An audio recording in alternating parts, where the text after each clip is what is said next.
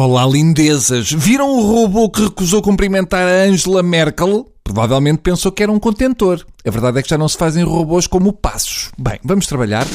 Na semana passada, Cavaco Silva lançou mais um volume dos seus roteiros, onde adianta que o futuro Presidente da República Portuguesa deverá ter experiência de política externa não será errado dizer que cada roteiro do nosso presidente é, no fundo, um prego no caixão da presidência. No fundo, são os roteiros que só apontam para baixo. A minha pergunta é: então, mas isto agora é assim?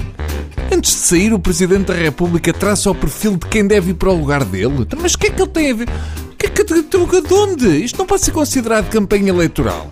E se o Presidente da República tem dito que o nome do próximo Presidente tinha que ser o Antónimo de Molinho. Mas isto agora é tudo dele? Julga que é o Soares ou quê? Lá uma coisa, oh, Sr. Presidente da República, o senhor pode ainda não ter percebido bem.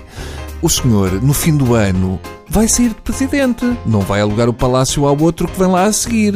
Portanto, esqueço, ah, lamento, mas o próximo Presidente da República não pode trazer cães. Não, não pode ser. Se Aníbal quer dar palpites para as presidências, dê depois de sair. O que é que o atual Presidente da República tem a ver com quem vai ficar no lugar dele? Se agora a Maria Cavaco Silva viesse dizer ah, o meu próximo marido tem de ser uma pessoa que gosta de viajar, eu aposto que o nosso Presidente da República também não gostava.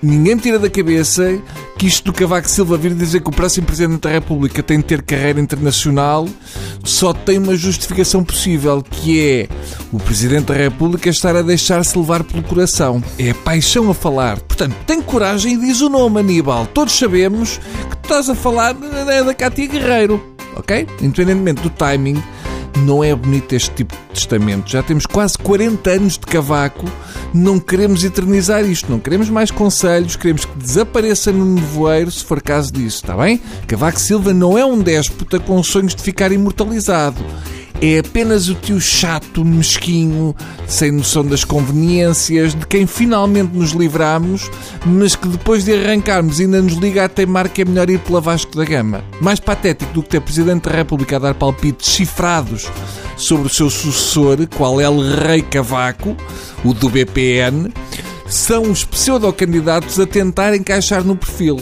Uma espécie de madrastas a tentar enfiar o pé no sapatinho cristalino do Príncipe Cavaco. É patético e é contraproducente, porque pelos conselhos e ordens que o Cavaco tem dado ao país ao longo destas décadas, de imediato temos o reflexo de fazer o contrário do que ele propõe.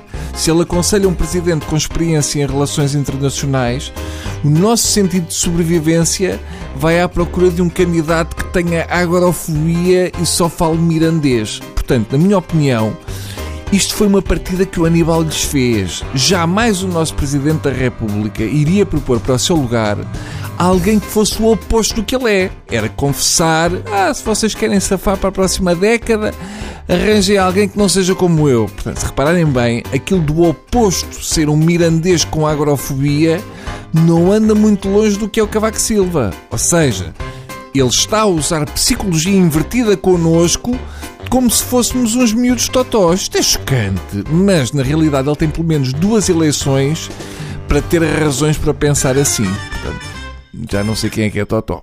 Beijinhos!